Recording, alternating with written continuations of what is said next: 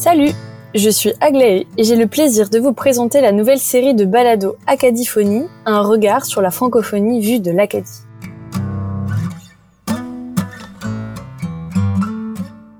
Dans ce balado, je vous emmène à la rencontre de différentes personnalités acadiennes.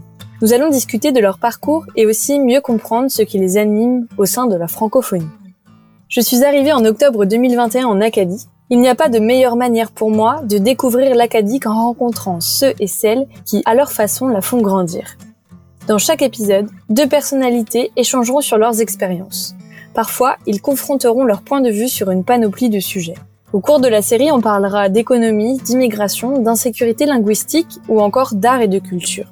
Les quatre épisodes de notre série seront disponibles sur votre plateforme de balado préférée à compter du 20 mars à l'occasion de la Journée internationale de la francophonie. Abonnez-vous à Acadiphonie et rejoignez les médias sociaux de la Société nationale de l'Acadie afin de ne rien manquer. Je vous laisse avec un extrait de Gabriel Robichaud qui nous parle de sa prise de conscience de l'ampleur des possibilités au sein de la francophonie. Euh, ces multiples francophonies-là sont devenues des d'autres choses que des, des concepts abstraits. C'est du monde, c'est euh, des façons de voir le monde aussi.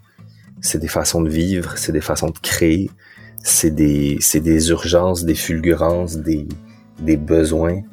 Euh, c'est euh, c'est des personnes des, colonnes vivantes qui se multiplient. C'est quelque chose de foisonnant. C'est quelque chose dont on ignore beaucoup de choses et en même temps avec lesquels on a tellement de, points en, commun ou de possibilités de, de créer des ponts.